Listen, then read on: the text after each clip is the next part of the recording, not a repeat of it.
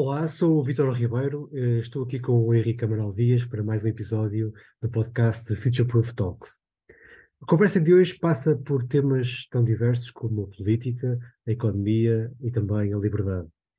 Uh, como podemos beneficiar da promessa do governo enquanto evitamos a ameaça uh, que o governo representa também para a liberdade individual? O processo de desglobalização em curso e cada vez maior intervenção uh, dos governos na economia terá impacto relevante também nos mercados financeiros e no processo de investimento. E é sobre estes impactos e limites que vamos falar hoje, servindo-nos para isso do clássico Capitalismo e Liberdade, de Milton Friedman. O livro é considerado um dos livros mais importantes uh, do pós-guerra. Editado pela primeira vez em 1962, o seu autor é reconhecido como um dos mais brilhantes economistas do século XX, tendo sido galardoado com o Prémio Nobel da Economia em 1976. Relembro que podem seguir-nos no Spotify, Apple ou Google Podcasts. Se estão no nosso canal de YouTube, já sabem, aproveitem para o subscrever e usem a secção dos comentários para colocar dúvidas ou até sugerir temas.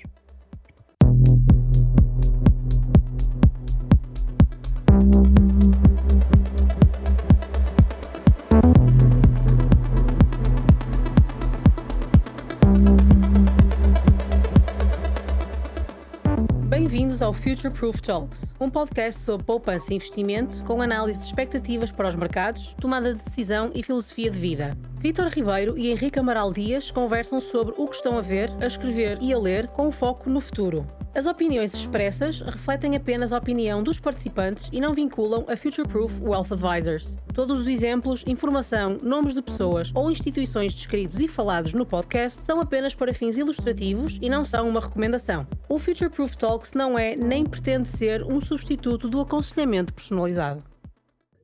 Olá, Henrique. Este, este livro tem cerca de 60 anos um, foi escrito numa situação de pós-guerra, pós-segunda guerra, não é? Uh, num contexto de guerra fria. Uh, e aquilo que, que eu acho e que, aliás, podemos retirar disto é que tem muitas lições que podemos tomar nota para os nossos dias, é? E até para o, para o futuro. O que é que achas? É, é, como diria um famoso escritor, Lampedusa, é preciso que tudo mude para que tudo fique na mesma. Exato.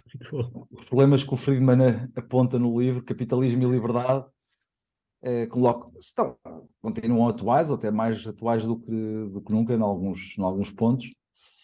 É Eu acho que são questões eh, que têm uma natureza ideológica que, que extravasa a conjuntura na qual, durante a qual o Friedman escreveu o livro, Sendo que ele até, num prefácio de 2002 do, do livro, continua a manter uh, as suas posições originais e, portanto, os problemas não desapareceram, os problemas estão lá.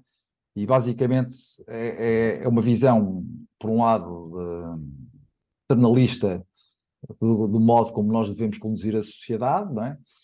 querendo pouco naquilo que é a capacidade de discernimento do homem, do homem e da mulher, para não certo. ser adaptado aqui de nenhuma forma de discriminação. Aliás, o livro aborda, aborda a discriminação de uma forma que eu acho, Também. acho interessante, interessante Sim.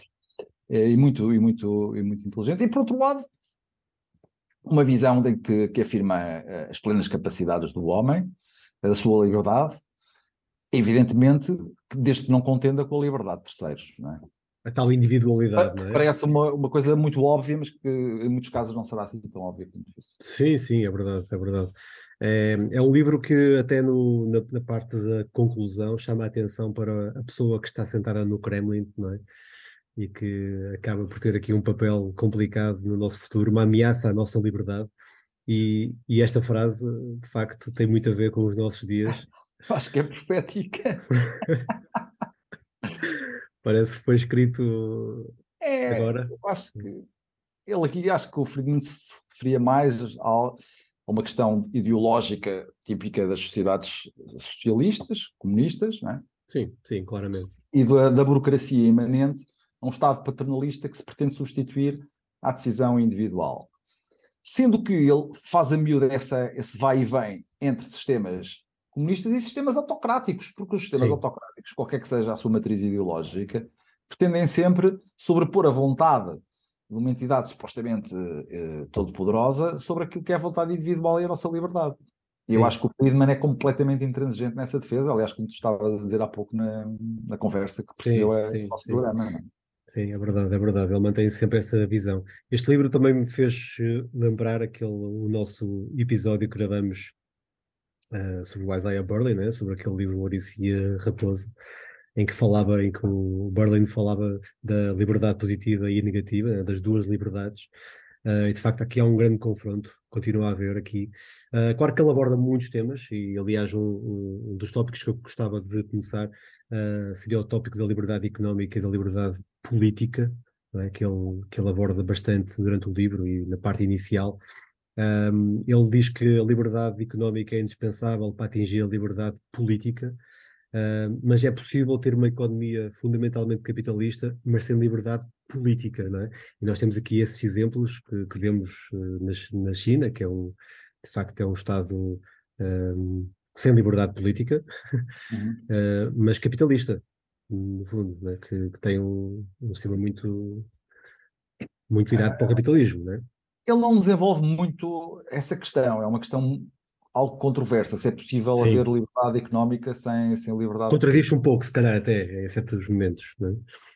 Sim, eu, sim. eu acho que não pode haver verdadeira prosperidade e desenvolvimento económico sem que haja liberdades, fundament liberdades fundamentais políticas, não é? E também individuais estejam, estejam, estejam garantidas. Tenho, vejo isso com sério. E mesmo na China, as coisas não são nada, nada evidentes, porque o Estado chinês continua a exercer um fortíssimo poder sobre a, sobre a economia, não é? Claramente. estamos, muito, estamos muito longe de, de, uma liberdade económica na China. Não, claramente. Aliás, o, a China é um exemplo do planeamento central da economia, não é? O, centralizado, ou seja, envolve sempre alguma coerção, ou muita neste caso, um, enquanto que no mercado, no, no mercado, digamos, do capitalismo de mercado, podemos designar assim, é uma vontade que é voluntária, não é? Seja... Eu acho que ele, que ele quer dizer, um ponto de vista muito, muito interessante é a liberdade económica ela atinge-se sem que haja uma conformidade, ou seja, eh, cada um exprime a sua vontade através das decisões que toma e é o, o, resultado da atividade económica um processo natural, orgânico. Isso, isso. A questão da, da liberdade política é que muitas vezes, por força do, do sistema político, democrático, entenda-se, claro. a, eh, a, eh, a, minoria vai ter que se submeter a uma vontade maioritária e essa vontade não deixa de ser, muitas vezes, uma violação da liberdade individual. Exato. Sim, sim. sim Enquanto isso. no mercado atinge-se um mecanismo por unanimidade de uma forma, digamos, naturalmente conduzida. Sim, é um, é um sistema de efetiva representação, não é? de proporcionalidade. Portanto, o, teu voto, o teu voto é a tua decisão, a tua decisão dá, dá sinais ao mercado, seja aos, aos produtores, seja aos consumidores, etc qual é a tua vontade? E é a interação desses sinais, de uma forma não concertada e não de imposição da minha vontade, da minha escolha sobre a tua escolha, claro. ou resulta a eficiência epá, e, a, e a liberdade económica. Sim, eu, sim, sim. Eu acho que isso é verdade, é verdade quando Friedman escreveu, já era verdade antes, quando o Adam Smith também, também Sem dúvida, é isso, é isso. E, e, continuará a ser. E continuará a ser, sim. E, uh, e daí que. Uh, é evidente, é evidente, Vitor, que há uma coisa muito importante, as pessoas realmente cascam, entre aspas, nos, nos liberais, eu sou um liberal. Não... Somos dois, não é? Somos dois.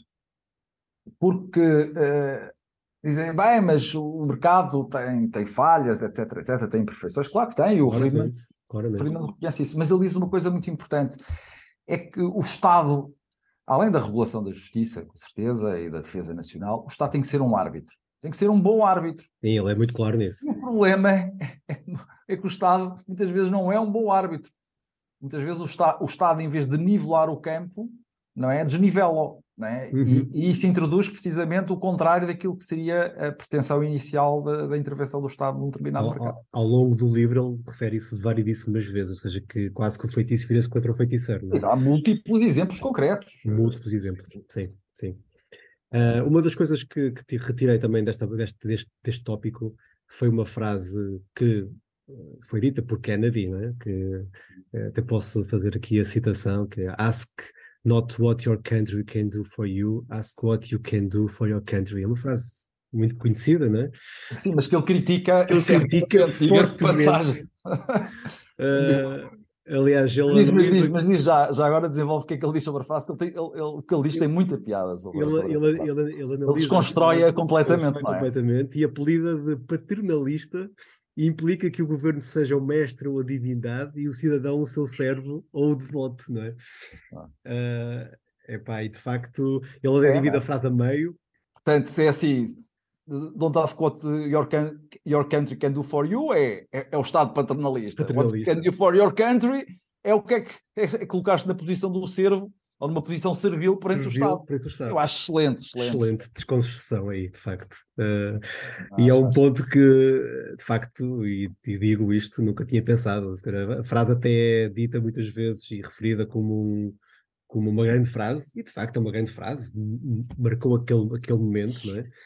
Uh, se calhar num momento até de, de, de complicações uh, externas uh, dos Estados Unidos e desenvolvimento, como é óbvio, mas de facto, agora visto desta perspectiva, faz todo sentido, não é? É assim, o valor patriótico é um valor como qualquer outro. Claro. Agora, isso também deve ser a expressão de uma vontade. É o que diz o Friedman, não deve ser a expressão de uma obrigação. Exato tal coerção, tal livre-arbítrio. Não, é? E olha, muito, é isso, é isso mesmo, Vitor, é isso mesmo. O, no fundo, o que o Friedman diz é que não deve haver uma coercividade. É? é? claro, sim.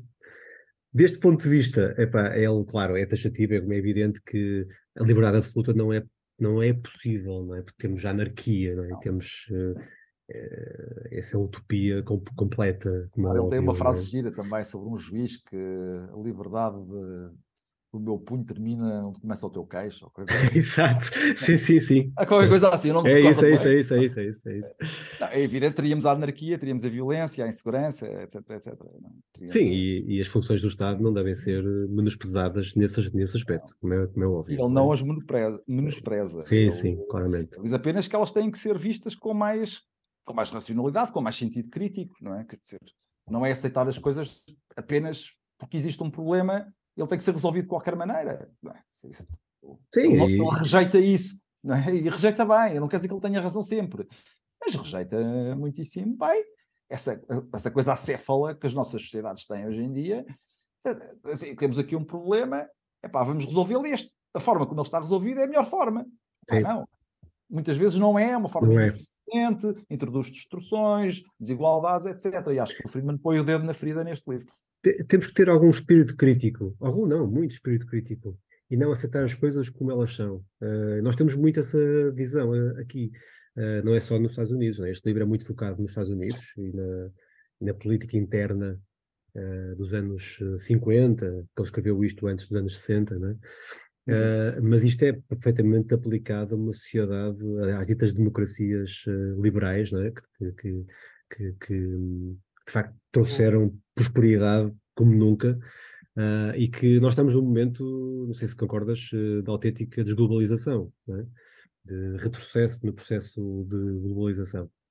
Uh, e que temos uma cada vez maior intervenção dos Estados na economia, fruto não só da pandemia, mas também deste momento de guerra e de incerteza, de inflação, um, e há aqui um aproveitamento claro do Estado, uh, quase que a tomar o pulso a isto e, e a entrar cada vez mais pelas nossas casas. Uh, e nós temos visto isto até em Portugal mais recentemente. É, literalmente pelas nossas casas. É isso que eu ia dizer, pela habitação, né? Uh, aliás, si, si, situação que o Friedman também aborda no próprio livro sobre a habitação. Um, e podemos ver isto mais à frente. Uh, mas um dos tópicos relacionados ainda também com a liberdade política e, e económica tem a ver com os monopólios. Um, eu achei curioso um, que parece-me, e a minha interpretação pareceu-me essa, que ele, uhum. entre os monopólios privados e públicos, prefere os monopólios privados. Ainda assim. O que é que tu achas disso? Porquê? Achas que é, ainda assim, sendo ele, ele menos acho mau? Que, acho que a abordagem que ele faz é uma abordagem eh, muito inteligente. Aliás, ah. ele é um homem muito inteligente. Sim, brilhante, não é? Não, sim. Mas aqui não estou totalmente de acordo com ele. Pois é isso, eu também. Temos que explicar aqui algumas coisas aos nossos ouvintes. Não é?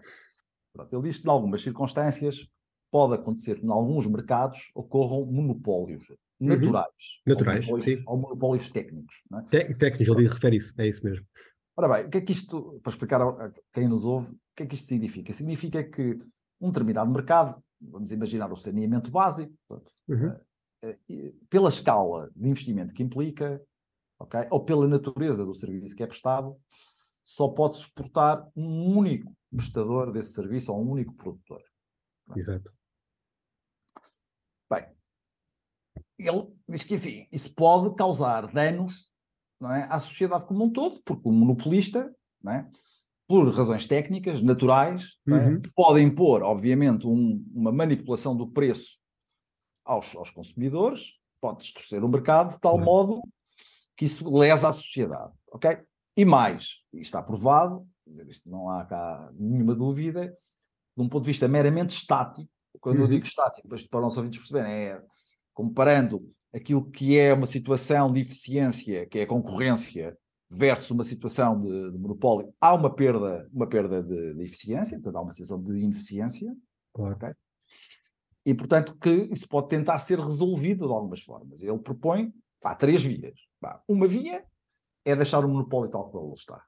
Vamos, mas Sim. vamos regressar, vamos regressar a ela. Eu pedia-te para não me deixares perder depois no raciocínio. Sim, sim. Uma segunda via é a regulamentação pública do monopólio. Uhum. Que tipo de regulamentação pública do monopólio? Obrigar à provisão de uma determinada quantidade de bem ou serviço, eh, aplicar, né? aplicar um determinado preço, tipicamente aquilo que nós designamos pela solução de Ramsey, Uhum. que é o preço igual ao custo médio, e depois uma, a, própria, que é a regulamentação, e depois, obviamente, ser o próprio Estado um monopolista. ok? Portanto, temos três soluções. Deixar o monopólio na esfera privada, o Estado regulamentar o mercado, que ainda assim é um monopolista privado, mas regulamenta, através de Uhum. diversas formas, desde fixação de preços, quantidades, etc Tarifas, por aí fora, sim. por aí fora. E uma última possibilidade é ser o Estado a, a- a ser o ele próprio monopolista. Pronto.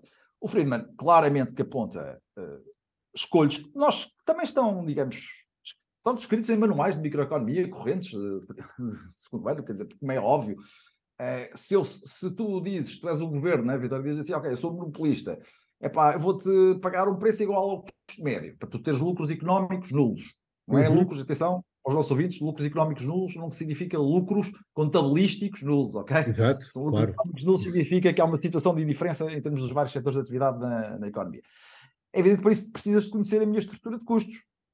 Bem, mas eu não tenho nenhum interesse em revelar-te a minha verdadeira estrutura de custos. Portanto, provavelmente vais-me estar a dar um, um subsídio a eu ter lucros acima do normal. Acima do normal. Isto é, é, é complexo, a situação É. da regulamentação.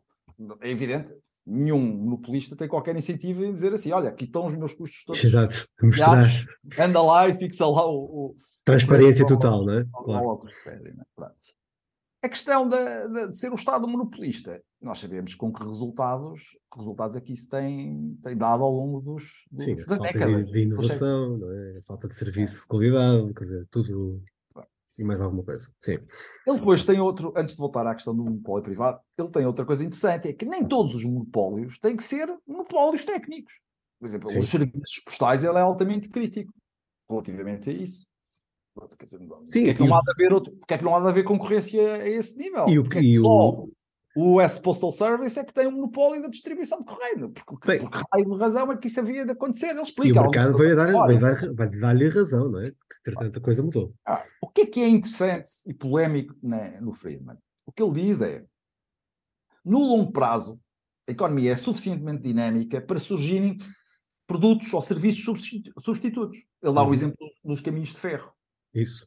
Não é? Os caminhos de ferro tinham monopólios de transporte de mercadorias, não é? mas depois surgiram as, ro- as rodovias, uhum. surgiram os, os transportes aéreos, etc, etc. Exatamente.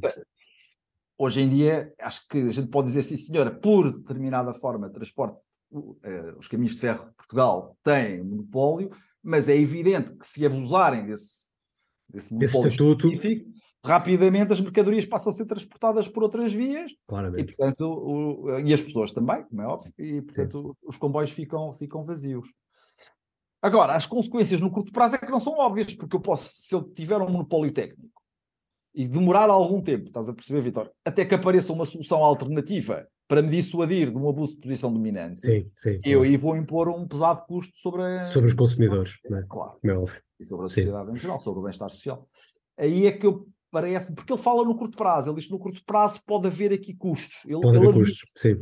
Mas depois, no prazo, as forças de mercado, obviamente, que encontra, farão com que se encontrem naturalmente alternativas àquele produto ou serviço sim, sim.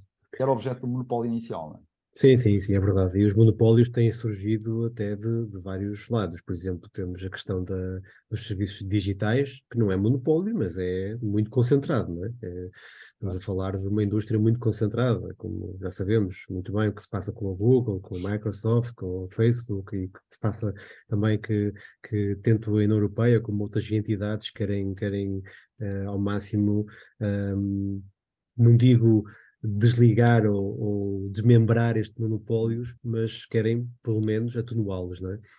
Uh, e há também outra questão que tem a ver com, com, um, com, a, com aquilo que ele repara, que ele diz que, que, que, que muitas vezes uh, que é uma forma de condicionar a atividade industrial, que é as emissões de licenças e aquelas taxas, as, as tarifas, não é? E isso também é uma forma de, está, de condicionar. Uh, não é, só, não é um monopólio, mas é uma forma de, de, de, de barreira à entrada e que, que, impõe menos competição, menos, com, menos concorrência. E estou-me a lembrar dos táxis, das farmácias, das.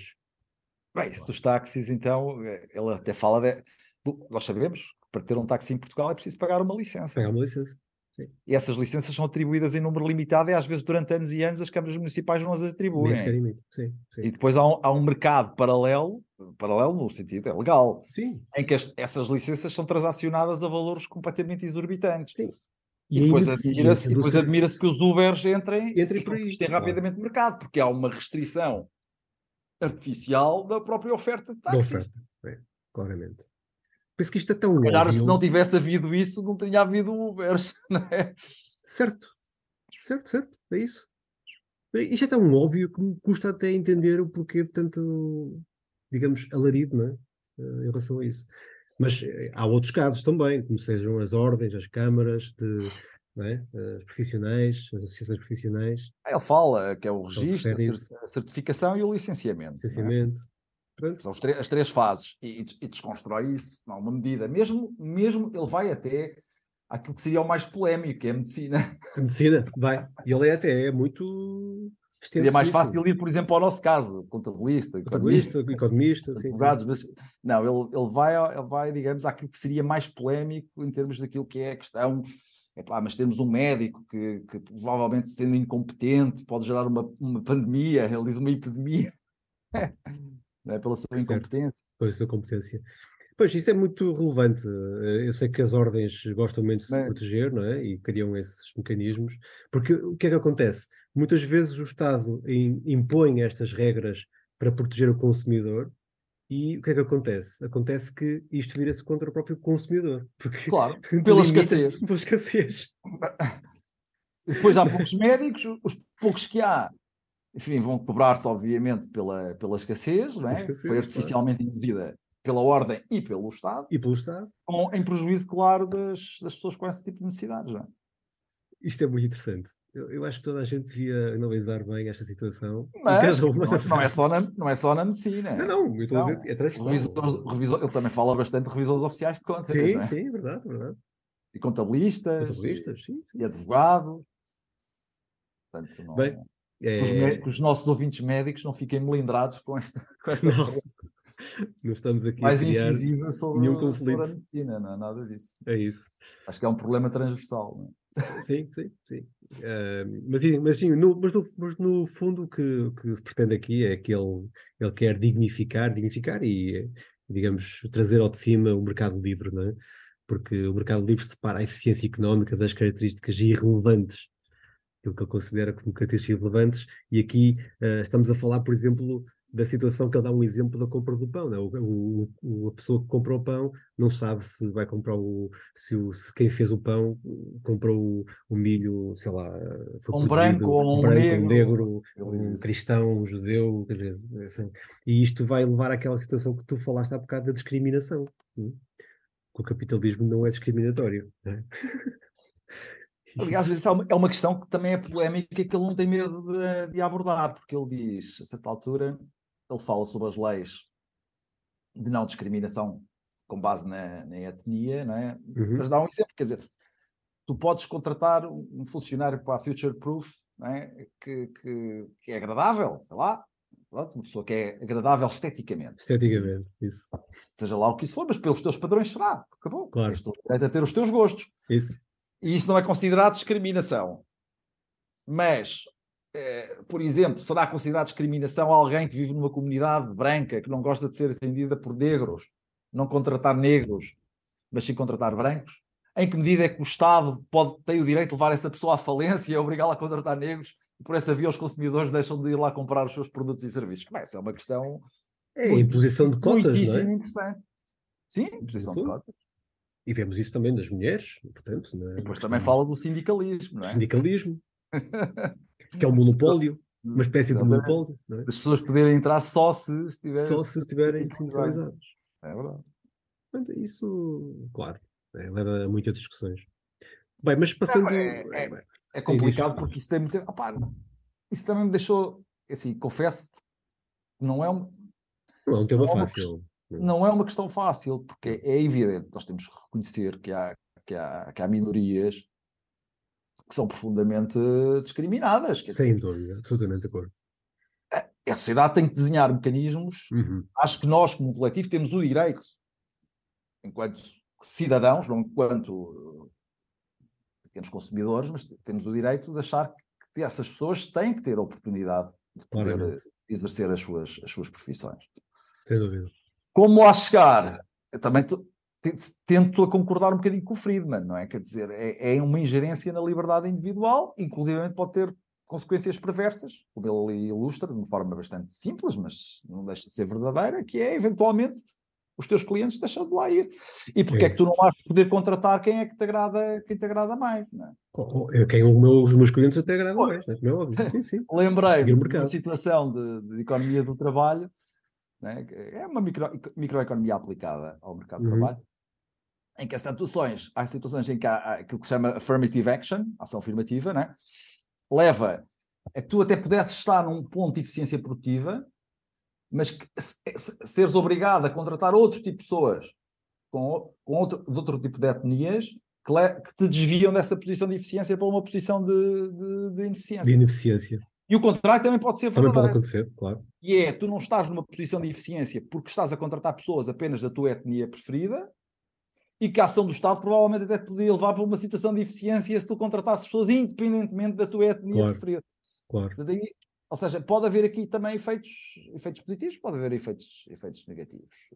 Confesso que não tenho uma não, é fácil. Não tenho, não, não tenho, uma solução para, para um problema destes. Não é uma solução fácil, mas aqui, óbvio, não. como é óbvio, acho que a dimensão ética é? e dos valores e dos princípios éticos também faz algum sentido relevar aqui, não é? Portanto, se a pessoa, enquanto individualidade, uh, defender certos princípios que sejam éticos e que estejam cientes das suas escolhas, uh, o Estado já não tem que impor nada, não é? Eu acho que a própria, os próprios consumidores, mediante aquilo que são as suas crenças, convicções, convicções valores, etc., valores. Uhum. podem sancionar, deixando de comprar é? a esse tipo de, de, claro. de, organizações, de empresas que pratiquem esse tipo de, claro. tenham esse tipo de comportamentos. Claro, é isso, é isso. Que adotem esse tipo de práticas, não é? Olha, mudando agora aqui um pouco para outro assunto que ele aborda também bastante, que é o controle do dinheiro, não é? A política fiscal, a política monetária. Uh, e que também tem a ver muito com a nossa área de investimentos e de, e de economia. Essa é a tua praia, a tua praia. não, não, é nossa. Não, é mais a tua, é mais a tua. Uh, e olha, uma das coisas que, que retirei do, do, livro foi uma, uh, foi uma, uma ideia que já há algum tempo também que, que penso nisso e até de uma questão mais política, porque vejo muitas vezes aqueles cartazes né, de, do, próprio governo, não, não deste em específico, de vários, não, não estou a criticar este governo, um, do género. Um, criamos uh, X empregos, fizemos com que a economia crescesse X% em média nos últimos anos. Como é, que, como é que é o Estado que faz, que cria empregos? A não ser que. Aí está. Vamos partir do pressuposto que o Estado não é um Estado totalmente, quer dizer, intervencionista. Ok, tem o setor empresarial do, do Estado, que sabemos que aqui em Portugal até tem alguma dimensão, ou já teve mais, mas, mas, tem, mas, tem, mas tem alguma, e que nos últimos anos até aumentou um bocado, por algumas nacionalizações polémicas. E o peso da despesa pública também tem sido. E o peso da despesa pública. É? Pronto, mas um, até que ponto é que nós podemos dizer que há o controlo do Estado na economia? Claro que o Estado pode, com a política fiscal, não é? e aqui podemos entrar uh, pelo estilo mais keynesiano é? de intervencionismo. Uh, claro que o Estado pode impulsionar a economia, pode, pode retirar gás à economia, portanto, através da política fiscal, e através da política monetária, porque sabemos que foi criado o Banco Central, aliás, uma coisa que ele é bastante crítico. Muito crítico. Muito crítico. Uh, e fazendo aqui são parênteses, ele diz que a culpa da Reserva Federal na, naquela grande crise dos anos 30, né? É o crash dos anos, final dos anos 20, anos 30, do século XX. Um, e que foi culpa, claramente, da Reserva uh, Federal. É assim, como, é que isto, como é que tu fez isto? Mas já, vamos lá ser claros relativamente a uma coisa. Eu não sou um, eu não sou um economista de economia monetária, não é? Pronto. Sim, sim, nós falamos aqui um bocadinho pela nossa visão, né, em termos. Sim, só, não, só estou aqui especialistas. Um para, sim, sim, sim, Isso. Ele tem um livro com a, com a Anna Schwartz é? uhum. sobre a história monetária dos, nos Estados Unidos. Estados Unidos. No, entre 1800 e qualquer coisa. Pronto, o que ele acha é que, e bem, ele acha, e acha que a condução da política monetária na década de 30 foi absoluta. E mesmo antes da famosa Black Thursday, né, quinta-feira negra, sim, sim, sim, sim, 4 de outubro de 1929, foi completamente desadequada fase a fase do ciclo. Claro que também, entretanto, uh, os, os, os, responsáveis pela condução da política monetária aprenderam muito. Ben Bernanke, quando foi agora a crise, a grande, a grande Ele foi um estudioso dessa crise, não é? Não, não adotou minimamente o mesmo tipo de, de, de procedimentos que, que, que, na altura o, o governador do, do, do, Banco Central americano, da Fed, fez, não é? Adotou, não é? Acho que houve alguma aprendizagem com, com a experiência e com os erros cometidos. Também é natural, porque vamos lá ver, os bancos centrais são instituições relativamente recentes, não é? À luz da, à luz da história, não é? Sim, Portanto, são sim. coisas do século, século XIX, não é? E é, é evidente que cometeram-se excessos, ou seja, o que se fez foi diminuir o estoque de moeda, é? aumentar as taxas de juro, não se injetou liquidez no sistema quando era necessário, criou-se o pânico generalizado, falências de centenas de bancos, é? e portanto e uma distribuição maciça de riqueza por via da não intervenção ou de uma intervenção em sentido contrário por completamente. das autoridades monetárias. É, agora, na grande recessão de 2007-2008, penso que isso não é plausível afirmar-se, não é? Acho que alguma, alguma aprendizagem. Agora é aquela questão, Vitor, sabes? A gente, a gente conhece os dois, não só no âmbito destas questões mais abstratas, não é? mais, mais longínquas, digamos, da nossa realidade, mas da nossa realidade. Quem é, que, quem é que controla o controlador? Quem é que supervisiona o supervisor? Não é? E, e, e, mas é, alguém vai ter que sempre supervisionar o supervisor. É muito difícil esse tipo de, Controle, alguém, tem que é. tomar, alguém tem que tomar as decisões. Eu também não acho, e tu também não achas com certeza, que deixar os bancos, não é? Conduzir ao seu livre-arbítrio uh, a sua política não é? de rendimento, isso também tenha levado a bons resultados, também não levou, não é? Quer dizer. Não, sabemos que não. Aliás, nós vimos bem o que é que provocou a crise de 2007-2008, não é? Foi um excesso de, de, regula de regulação. É? Exatamente portanto, e, e, portanto que as coisas não, não foram se calhar houve uma enorme desregulação do desregulação setor, no setor que não foi cautelado e, e portanto, provocou danos uh, irreparáveis. O Glass-Steagall, para os nossos ouvintes, o Glass-Steagall Act eh, no tempo de Roosevelt foi uma lei fundamental né, para a separação entre a banca de investimento, banca de investimento e banca, e a banca comercial. Isso, isso, foi completamente revogado no tempo do Sr. Clinton, não é? E do Rubin. Sim. Uh, ele questiona muito a, a, tal independência, não é? Nós falamos muito de bancos centrais independentes, ele até coloca independente entre parênteses, entre aspas, não é? Porque de facto. que é que eu penso que pode, são, pode, pode, e deve acontecer? Por exemplo, nós sabemos que as atas, por exemplo, no Banco da Inglaterra não sei, mas, e no FED não sei, porque isso de dizer, no Banco da Inglaterra é verdade. As atas das reuniões dos, dos, dos, dos membros do, do, do, Banco da Inglaterra é? São divulgadas, são públicas. Sim, sim, sim, sim. As minutas também, estudos, nos Estados Unidos também. Estudos. Acho que também nos Estados Unidos também são. Sim, sim. Assim, quanto mais transparente for o funcionamento deste tipo de instituições, ou seja, mais escrutinável ele for, menor será a probabilidade de acontecerem situações como aquelas que ocorreram na, na Grande Depressão da década de 30. Sim. Eu, eu aí acho que nós não podemos deixar de ter essas instituições, Epá, não, não, não, vejo como, sinceramente, é? uh, até porque elas agora na pandemia tiveram um papel importantíssimo, não é? Não vamos estar aqui dizer que Sim, eu, fosse, é? não, e atenção que ele, que ele refere, aliás, eu, eu encontrei uh, quantitative tightening e quantitative easing ao longo do livro. Ele foi sim, sim. falando desses mecanismos, uh, não com estes nomes, mas, com, mas as técnicas estavam lá. Portanto, certamente que, que, será possível. Ele não questiona que essas técnicas sejam possíveis e, e necessárias.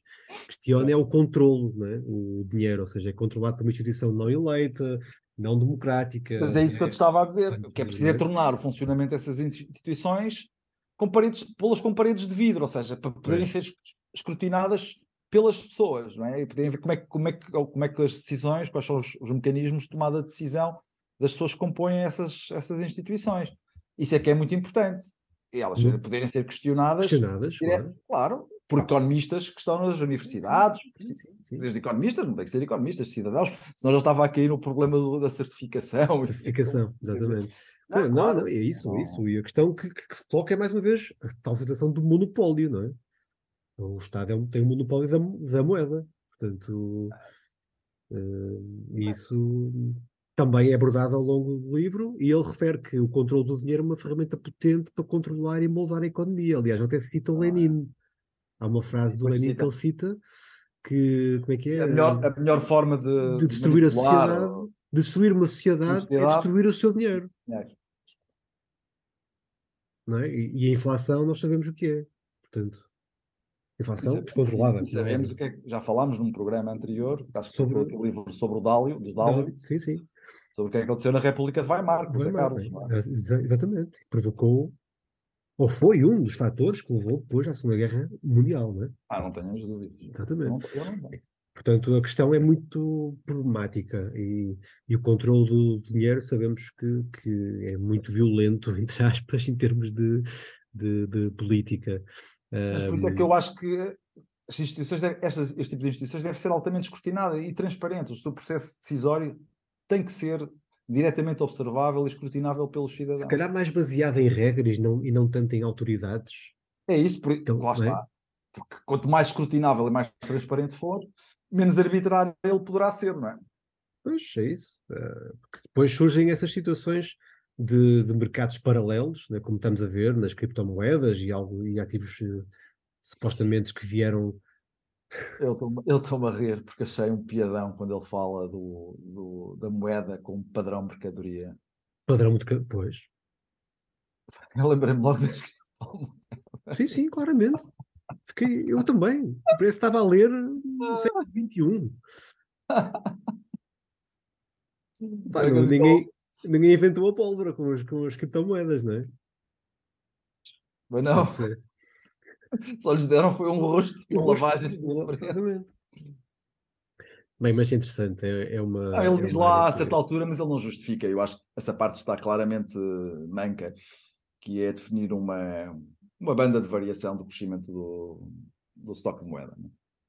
Sim. O agregado monetário, ele agregado diz monetário, sim. entre 3 a 5%. Né? Qualquer coisa assim Ah, mas sim, ele... porquê. Mas porquê? Quer dizer, isso também. Sim, é muito interessante. Mas há, mas há, regras de política monetária que são completamente entendíveis, que é a taxa de juro real aumentar sim. quando a taxa de inflação sai fora do determinado target. É? Claro. Oh. Sim. E Sim, acho que, a taxa tem... de juro, que a taxa de juros nominal aumente mais do que a taxa de inflação. Coisa que não está acontecendo neste isso momento. Parece, isso parece uma regra. E se for uma função linear, então Aquilo não há dúvidas nenhumas. Eh, nós estamos sempre, nesta altura, estamos numa fase em que acreditamos ou melhor, os mercados querem acreditar que a inflação estará controlada ou estará já numa fase de desaceleração, não é? E, uhum. uh, de, menor, de menor subida. Portanto, e aquilo que, aquilo que está a acontecer, ainda assim, está, as taxas de juros não estão a subir de forma tão drástica quanto a inflação foi, não é? Portanto, longe disso, temos taxas reais negativas. Uh, continuamos, mesmo prevendo uma inflação de 5 e tal por cento, ou 5,8% para este ano, como o Banco. Uh, Já agora, ilustra mais. Qual é, qual, é, qual, foi, qual, qual, é a estimativa que se está a dar para, para a inflação de 2022? 23, 5,8. Não, não, de 22. 22 não, está, não está apurada. Uh, já está? 9,8, se não estou em erro, estou, estou a dizer errado, mas. É agora em, é agora em março. Mas é, é agora que está, sim. Mas uh, a previsão do Banco de Portugal para, para, para a inflação de 2023 é 5,8. Bem, 5,8 ainda assim está bem acima da taxa de juro nominal, portanto. É enorme. Continuamos com taxas de juros reais negativas e, portanto, daí a situação dramática para, para os aforradores, né? para pessoas que tenham. Ah, e por fora em aforradores, eh, há uma frase. Há uma Mas aí eu também palavra... acho que as pessoas. Diz, Ai, diz uma coisa giríssima é que eu achei piada. Porque, é que, porque diabo há de haver um limite a uma taxa de juros? Porque é que a taxa de juros há de ser zero? Ou seja, esse é o limite, porque ela não há de ser negativa. Precisamente. Pá, ele está completamente à frente. Está mas é que está mesmo completamente está mesmo à frente. Incrível. Porque isso foi discutido pelo Rogoff no, no livro, não é? Taxas de juros negativas. Negativas, é? exatamente. É, nominais, nominais, entendemos. NIRPs, não é? Estamos a falar de Negative reais, Interest Rates. É isso. Uh, mas eu ia dizer há bocado, uh, a palavra depósito, ou também aborda essa palavra, uh, porque é que se há de se chamar depósito? Ele acha que a palavra depósito é muito enganador. O depósito que fazemos nos bancos, não é? É, é um empréstimo. Claro. É, não... Falou-se muito disso em 2012, 2013, na altura da crise bancária, né? na crise. Um depositante é um, é, um, é um mutuante, é alguém que empresta dinheiro ao banco. Não é? Ele até refere, até, ele, ele até explica uh, o sistema de reserva fracionária que os bancos uh, têm, não é? Portanto, a questão dos depósitos e da moeda uh, que está depositada, entre aspas, no, nos bancos. Um, portanto, e por cada euro de dinheiro que os bancos têm, os bancos devem ter vários dólares de dólares ou euros de, de depósitos, não é? Portanto, uh, e, e, isso é interessante porque até isso é uma educação para, para os nossos dias, quando já devia Sim. estar bem presente em toda a gente, em todo, em todo lado, e qualquer investidor, qualquer aforrador, que o depósito a prazo não é, ah, digamos, um depósito por, por, assim dizer, não é? É um, é um empréstimo. Portanto, um empréstimo. É um. Mas qualquer, qualquer depósito é, um, é, um, é um empréstimo. Vou lá ver, para quem nos está a ouvir, é assim, um depósito à ordem é um empréstimo de muito curto prazo. Porquê? Porque eu a qualquer momento posso exigir ao exigir, banco. Sim. Agora já não te empresto mais aquilo que tinhas aí na minha uhum. conta, dá-me cá. Exatamente. a última, última rácio vai ser um cartão, um cartão multibanco, vai ser lá até o dinheiro que está na ordem, não é? É isso. Ah, um, um depósito a prazo é um empréstimo a prazo. Se for um ano, que significa que eu estou a emprestar dinheiro ao banco ao prazo. uma determinada taxa de juros. Portanto, uma, sim. sim. E vou receber uma taxa de juros, lá está porque emprestei dinheiro, como o banco empresta dinheiro a seguir, não é? com, pessoas, com base nos empréstimos que eu fiz. Nós, os depositantes, fazemos ao banco. É isso, é isso. Parece uma coisa. Essa é, essa é, mas essa é a essência do, do sistema bancário, que as pessoas, não, as pessoas nunca se dão conta disso. Parece uma situação óbvia, não é? Mas. Hum... Eu acho que as pessoas, sinceramente, muita gente até está convencida que o banco está a fazer um favor por, por, ela, por ter lá o dinheiro Exato, dela. É isso. Quando, na verdade, elas estão a emprestar o dinheiro ao banco. É isso, é isso. É isso. O, banco não, o banco não lhes está a fazer favor nenhum, não é? Essa o, banco visão... vai, o banco vai utilizar o dinheiro delas para emprestar a terceiros e ganhar muito dinheiro com isso. É mesmo isso, essa visão é muito importante, muito importante mesmo. E, Mas nós estamos. claro, é evidente, evidente. Uh, ninguém está por isso em causa, não é? Mas, é óbvio. Mas, é, mas, é, mas é, a questão é essa: é que nós olhamos para os bancos quase como uma entidade que está aqui, pronto, uma dádiva, não é? e, portanto, esse, não... É, esse, é, o papel que tu tens feito e outras pessoas, eh, que é o papel da literacia financeira. Que sim, sim. A verdade é que nós padecemos muitíssimo dessa iliteracia financeira. Iliteracia completa, completamente, certo, certo. Vais dizer a um, a um cidadão sim. comum, julgo eu, isto não é um enfim, não é um, é um julgamento a priorístico, não fiz nenhuma sondagem, uhum. mas com certeza que muita gente não saberá que um depósito num banco é um empréstimo a esse banco, é? está a emprestar dinheiro ao banco ao fazer esse depósito. Pois, pá, é verdade, é verdade. Acho que é muito, muito relevante. Aliás, o, o, o depois, uh, e já agora passando para outro tema, é uma das coisas que, que, que vem até da, da, literacia, que é o papel do governo na educação. Né? Ele aborda isso. Isso achei muito interessante. E eu acho que nós devemos falar sobre isso, porque a educação de facto é fundamental, Sim, é o tal elevador social que muito se fala e muito se tem falado em Portugal nos últimos tempos, uh, e que de facto tem sido deixado. Desde logo achei ah, uma coisa muito, muito, importante que eu queria dizer aqui, porque eu também sou professor e tu também. Uhum. Já sou professor há muitos anos. Sim, sim. É assim. Uh, as escolas públicas, e ele diz isso pá, preto no branco, não diferenciam os bons professores dos maus professores. Porquê? Porque os, os salários são estabelecidos em função de diplomas e de antiguidade. E esta que é essa. É essa. E se a educação é um elevador social, então as pessoas têm que ser bons professores para que de facto ela funcione como um elevador social. E para isso é preciso deixar esta história das tabelas salariais são estruturas anquilosadas, não é? De existir, eles têm que deixar de existir, e o mérito é precisamente a capacidade que o professor tem de ensinar bem os alunos. Tem que haver e um. Público, isso métricas, claramente o sistema é. público não resolveu ainda. É Epá, a gente pode dizer isto é um livro escrito na meados da década de 50 do século passado. É, mas o problema foi aquilo que tu começaste por dizer no programa. Resolvemos esse problema. Pois é. Está a saber o que é que está a acontecer. E depois há professores, obviamente, que se sentem super injustiçados, eu conheço alguns e tu também, sim, é que são excelentes professores epá, e que se dedicam imenso àquilo, mas há outros que vão à boleia. É verdade. Completamente encostados à espera que algo aconteça, não é? Sim, Essa frase. Também, e eu acho que esses meus amigos professores, se, estiverem, se me estiverem a ouvir, se não estiverem a ouvir, sabem que isso é verdade. É, há pessoas que se metem baixas sucessivas, eh, que se estão a marimbar para os alunos, não é? é mas isso é o tal incentivo, não, não é? À não, à não qualidade, não é? E que uh, um, a chatização e o excesso de Estado na, na economia, neste caso na educação. Porque falta leva. concorrência. Falta concorrência, não há competição e, portanto, uh, as pessoas têm tudo garantido, não é? Portanto, no fim do dia, se trabalharem bem ou mal, praticamente é igual. portanto, Vamos lá. É? Nós somos um povo, somos, umas, somos pessoas de incentivos, não é? nós trabalhamos por incentivos. Como é que nós podemos avaliar os alunos? Pela sua performance. Certo. E vamos dizer, ah, mas uma, uma, uma escola, uh, sei lá, uma escola em Campo de Ourique, em Lisboa, tem alunos que vêm de um meio social completamente diferente, de, um, de uma escola, não vou dizer onde, um sítio mais pessoas que ficam menos posses, com menos, com menos educação, etc.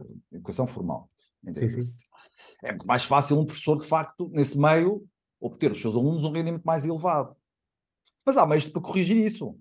Claro. E mais, há a própria evolução dos indicadores para essa zona essa geográfica região. específica. Portanto, é mas porquê é que nós ainda não introduzimos isso? Porquê é que os professores não vão ter mecanismos, incentivos para melhorarem a sua performance relativa? Sim. E há outra coisa que... Em termos dos resultados dos seus alunos, caramba. Sim, sim, sim. sim. Parece óbvio, não é? Pois parece, mas não é. Um, depois também fala, ele também refere uh, uma situação que eu acho interessante, que é a diferença entre escolarização e educação. É? Porque, um, no fundo, o Estado também nacionalizou a educação, né, através de, de, que administra instituições, financia a educação, uh, desenvolve a tal escolarização, uh, não, não, não, só a sua organização, mas também a parte do, dos edifícios.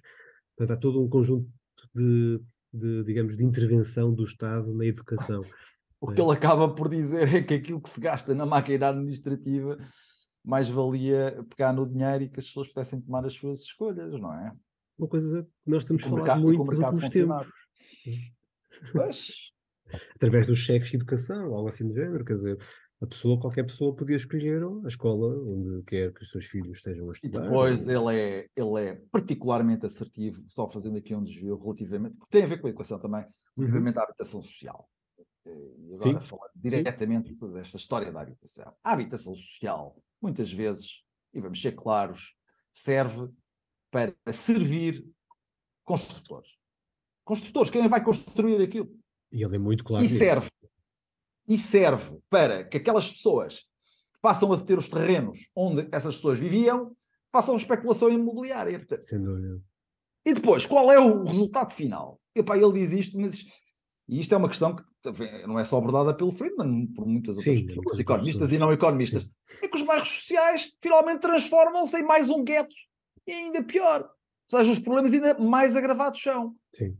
Não é? Que transformam-se em guetos enclausurados, onde a polícia não entra, não é? Onde existem É quase um estado- etc, etc. Então, afinal de contas, o que, é, que- é que tu, que é que tu fizeste? Escondeste o problema. É. Não promoveste a integração, agrupaste as pessoazinhas, coitadinhas, o Estado desta visão paternalista, num bairro social, ali escondido, fora, fora da vista dos cidadãos, e agora tudo que se lá passa, já, não, como já ninguém vê, já não tem importância. E empobreceste ainda mais, não é? Portanto, criaste ainda mais pobreza. excluíste-os ainda mais. Excluíste ainda- mais. em vez de estarem dispersos pela malha urbana, não é? Uhum. Integrados socialmente, não, Integrados, a estar devidamente Sim. enquadrados num verdadeiro gueto. E há muitos em, em Portugal e não só. E o Friedman aí, para mim, é lapidar. Sim, e a educação acaba por ser isso também. Tu tens escolas, as pessoas têm que ir à escola da morada onde estão a morar, não é? da habitação. Portanto, acaba por, por, por acontecer esse tipo de situações que são opa, impensáveis, passados tantos anos, e todo o desenvolvimento que houve e todos os estudos que, que- que temos. Eu acho que não há, eh, não sei porquê, o que é que acontece? Os governos têm uma perspectiva eh, de resolver as situações através de reformas muito rápidas, ah, e, e isso não é possível. Eu até falo nisso, que a persuasão, não é? aquela intenção de resolver, e, e só através de reformas, como se fosse tudo se fosse possível através de reformas, tá? e às vezes o que é necessário é parar pa- para, pensar e tentar ahm, não decidir com base ideológica e com base racional.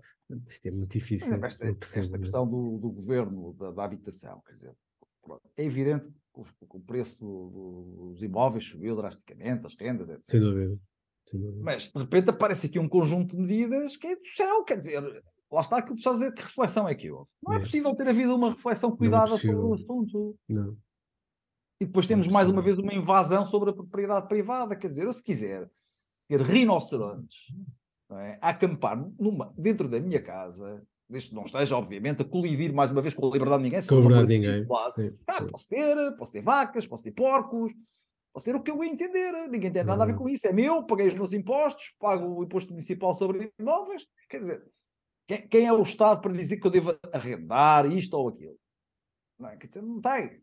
Desde que não ponha em causa desde que eu não ponha em causa a saúde pública, não é? Pronto, ou seja, que se mantenham níveis de salubridade, ou seja, lá está Claro. o efeito indesejável está. da vizinhança, Sim, sim, sim. sim. lá, lá está essa história. Epá, quer dizer, Ele, é? ele, ele até, no caso da habitação, até refere uma situação. Nós, temos, nós sabemos aqui em Portugal temos um problema da oferta, não é? A oferta está desadequada ou desajustada face àquilo que é a, a procura. Mas eh, não quero entrar por aí. Mas a situação que ele propõe até, eh, em vez do Estado eh, construir imóveis e parque público, porque não entregar o dinheiro às pessoas, não é?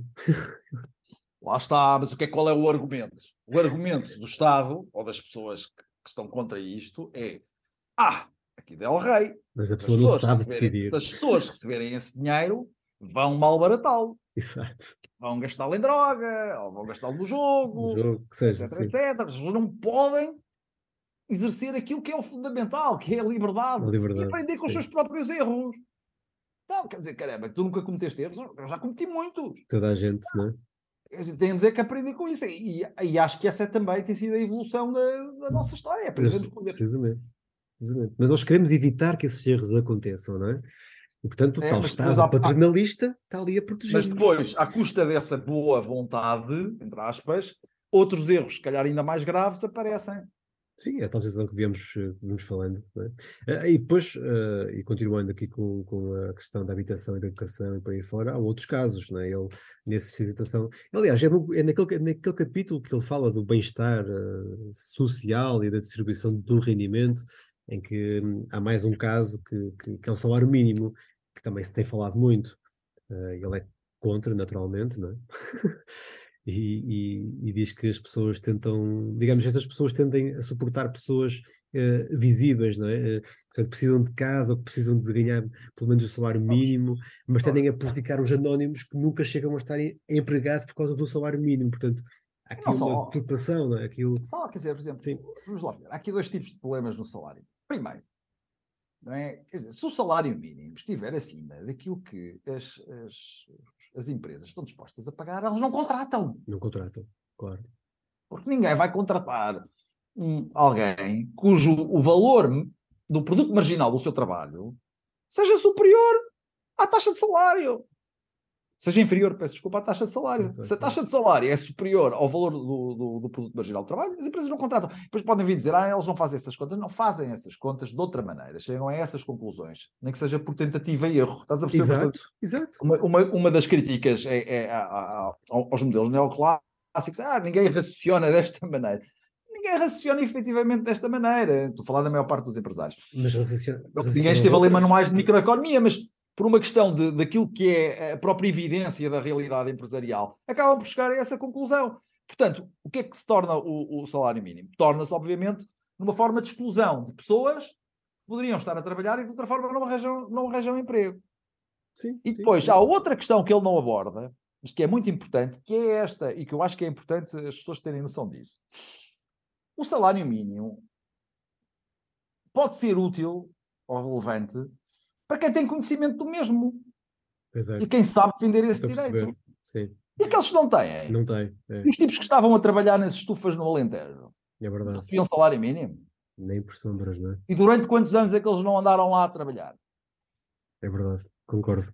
E quem diz eles, que é uma situação extrema, não é? eram pessoas que, que estavam ilegalmente no país, quantas pessoas nós não conhecemos e de exploração, não é? São portuguesas e que não recebem o salário mínimo. Certo. Sim, sim. Claro, de uma forma, digamos, à margem, ilegal, lei, à margem. À margem da lei, com certeza. Sim. Mas sujeitam-se, portanto, depois arranjam-se mecanismos informais, ilegais, se resolver essa. De contornar essa situação.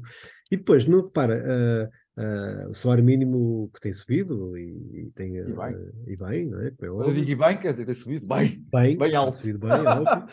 e depois, já há mecanismos, o que é que acontece? O Estado sabe que o salário mínimo tem subido, se calhar, acima daquilo que deveria, e a seguir vai subsidiar as empresas para subir esse salário mínimo. Oh, Pá, isto oh, é um oh, meu conjunto rapaz, burocrático. O que é que o Friedman, o que é que o Friedman é? diria? Friedman Pois. diria o seguinte: deixa aí o mercado de trabalho funcionar, É o Estado fixa um limiar de aceitabilidade para ele ter um determinado nível de vida, todos os salários que se fixarem abaixo disto, dá-se um subsídio diretamente às pessoas. As Lá está, sim. dinheiro.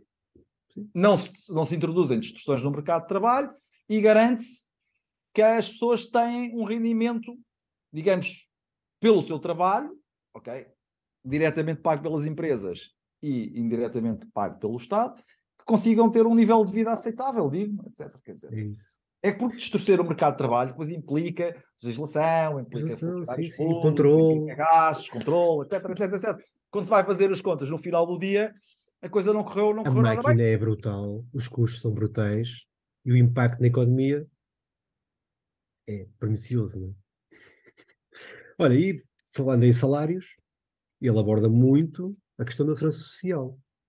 E para fecharmos, eh, estamos a chegar já rapidamente ao fim, eh, gostava de termos aqui uma breve conversa sobre a segurança social. Ele diz que é uma nacionalização do rendimento, ou seja, no fundo ele diz que é uma obrigatoriedade, uma ahm, compulsão, não é? Uma certa, ah, uma coerção do Estado que nos obriga a deixar de usar 10% ou 12% ou 11% ou 15% do nosso rendimento. Olha, O que é que tu achaste dessa parte? Acho que há uma grande hipocrisia na sociedade portuguesa. E não só, mas sim, mas é. Dizer, conheço não sei quantos colegas, economistas, amigos, não economistas, etc., que fazem os seus descontos, até muitos deles que trabalham para o Estado, mas que depois me dizem eh, privadamente: Ah, mas eu não estou a contar a receber a minha reforma, eu estou a fazer todos os anos um ou dois PPRs. Porque é daí Exato, Começa logo por aí, que é a sustentabilidade do, do sistema. do sistema. Pronto. Pois, eh, lá, a- a falta, mais uma vez, de concorrência. Claro, O que é que há de ser a Segurança Social a melhor gestora desse- dos fundos que recebe? Porque é que há de ser o Estado, não é? É que, é de, porquê é que hão de ser os mais jovens a custear, custear a forma dos mais velhos? Porquê é que, pergunta ele muito bem, é que aqueles que começaram a trabalhar mais tarde, entraram mais tarde no mercado de trabalho, hão de ter as mesmas regalias daqueles que começaram muito mais cedo, mais cedo. no mercado de trabalho? Perguntas sem resposta. O que é que, que, é que, que eu diga? São perguntas que ele deixa que são, são muito pertinentes. São muito pertinentes. E nós sabemos, não é? Nós sabemos que daqui a 20 anos as pessoas vão receber, provavelmente, outro dia, 40% do último salário. Ouvi uma, uma entrevista do, do Bernie Sanders. O Bernie Sanders é sim, alguém sim. Do Partido Democrata, só para as pessoas. Mais para a esquerda, não é? Partido Democrata americano, mais à esquerda, não é? E ele dizia que a segurança social não é um investimento, mas ele diz isto literalmente. É uma apólice de seguro. It's an insurance policy. Ele diz uhum. isto duas ou três vezes. E que, portanto, há aqui Del Rey tocar, tocar nisto. Mas quer dizer, o que é que a segurança faz com o que é que a Segurança Social faz com o dinheiro que recebe? Pois é. Vai investi-lo com certeza, não tem lá parado, não é? Não tem lá parado. E se calhar investe muitas vezes até num esquema quase diria piramidal, vai comprar pois. títulos de dívida pública. Pois é. Ou seja, é uma coisa que se autoalimenta, não é? É verdade. E como, é que é, pensam... como é preciso cada vez mais, não é? Vai comprar cada vez mais dívida do Estado. Pois, Ou seja, é, é o Estado a pagar ao próprio Estado. Depois temos aquelas polémicas em que há uma notícia qualquer que diz ah, no Fundo de Estabilidade da Ação Social está investido no mercado. Claro, onde é que haveria de estar?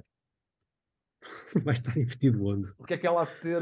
Vai estar parada a ordem. Repara, e tu vais tu repara, é assim, tu que és um tipo, não é, ah, não é por estar aqui a fazer programa contigo, és um tipo que estudou imenso uh, os mercados financeiros, instrumentos financeiros, etc, etc, etc. Mas estás no privado. Qual é o teu incentivo? É que os teus, os teus clientes epá, estejam satisfeitos, certo? Pois, claro. Agora diga eu, se tu fosse um funcionário na Segurança Social, estarias preocupado com o nível de satisfação dos futuros pensionistas? Que incentivos é que tu terias? Claramente que não. não é? E é essa a questão também que o Friedman diz, não é?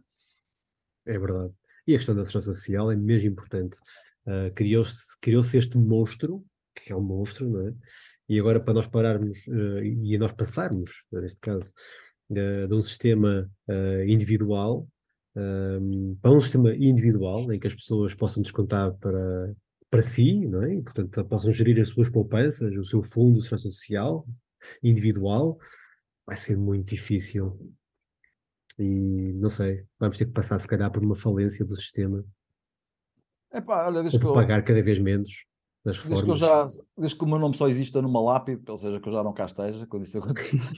não, o que, o que temos visto é que o mercado é tem essas... Pois, é que tu há bocado disseste isso e bem, né? que Estamos a falar que as pessoas fazem os PPRs, fazem. E o que temos visto é que o mercado tem-se ajustado. Repara, cada vez se fala mais, há bocado já falamos sobre isso, sobre literacia, sobre liberdade eh, financeira. As pessoas sabem que não vão ter uh, a solução do lado da ação social. Portanto, têm que caminhar para outro caminho. E, portanto, vão, vão ter que criar poupanças uh, diferentes. As, as próprias empresas estão a entrar cada vez mais neste tipo de sistemas com poupanças que, em, que, em, que, em que desconto também uma, uma, uma parte para fundos de pensões, uh, e não é só grandes empresas, como antigamente eram, agora também são pequenas empresas sim, sim. Que, faz, que, fazem isso, uh, através até de mecanismos bem mais. São modernos, sistemas complementares. complementares uh, portanto, sejam PPRs, fundos de pensões, seguros, sejam até através de planos como stock options, como muitas vezes agora se fala. Também vou fazer uma crítica a algumas dessas empresas. Muitas vezes elas condicionam as escolhas a determinados fundos de pensões. É isso que também é importante dizer isso. Atenção, dúvida, isto não é só cá o Estado. Não, é? não, também são as empresas, é verdade, é verdade. Por exemplo, quando, quando estava a ler aquela parte dos professores, não é dos bons e dos maus, uhum. não é só no público. Não, claramente. Atenção. Nós, eu, eu não gosto muito de dizer, ah, o público e o privado. Ah, não, isto.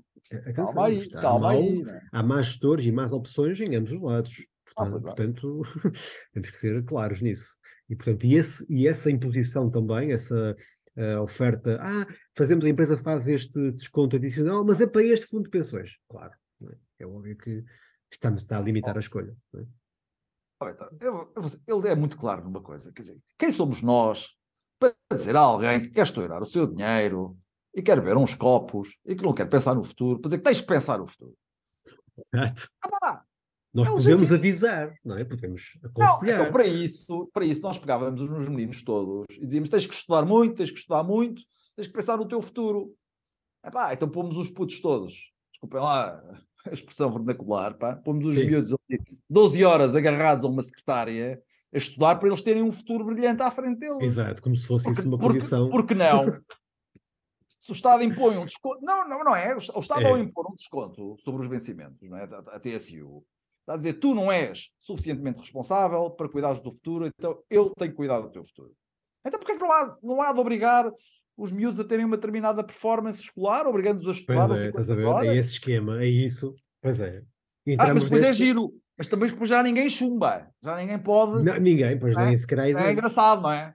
Pois. Porque Pois é. chumbar, um- chumbar é uma coisa traumática. Quer dizer, Bem, olha, mas é isso. Ficamos com muitas questões em aberto.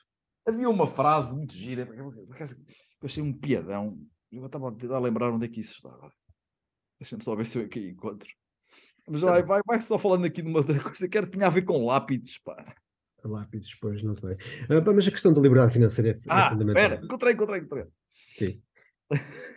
então, Isto é a propósito da teoria marxista, da, que o, o capitalismo explora o trabalho e que, portanto, se apropria da mais-valia gerada pelo trabalho. Então trabalho. ele disse assim: Ah, e que, claro, eh, e bem, é que o trabalhador é produtivo não só pelo trabalho que desenvolve, mas pelo capital que lhe é posto à sua disposição. Pronto. naturalmente. E o que é que os, que é que os, os- os socialistas barra marxistas diziam? Ah, mas isso que é posto à disposição, esses meios de capital físico, se representam um trabalho passado. Então, o, o Friedman diz, o trabalho passado é explorado. E depois, a inferência para a ação é que o trabalho passado deveria receber mais do produto, embora seja difícil perceber como, a menos que fossem lápides elegantes. Ah, pá, eu desculpa. É, é muito bom. como é que um gajo havia de remunerar o trabalho passado? Através das lápides Ou seja, a exploração dá dois ou três cheques, só são sem lápides elegantes, não é? já estava toda a gente morta e a gente ia lá pôr os trabalhadores há 300 anos atrás, uma lápide Oh, em marfim, estás a ver? Com letras prateadas, dizer, "Oi, pá, é a forma de, de, de agradecermos o trabalho que for explorado. Pá, passado." olha, não foi possível em vida, mas fica aqui Esta remuneração em lápide a elegante. devida Achei, achei atenção. muito bem. E acho que é uma boa frase para terminar. Sem dúvida. É uma excelente forma de, de, de- de terminarmos. Ah, pá, e, claro, aconselhar toda a gente a ler, a ler o livro. É uma leitura que eu diria até bastante acessível, na minha opinião. Ahm, ele é brilhante, não só como economista, mas como escritor, portanto, vale a pena. Ahm, estejam atentos que a liberdade muitas vezes desaparece sem nós darmos conta, não é? Até à próxima. Um abraço. Um abraço, um abraço Vitor. Obrigado.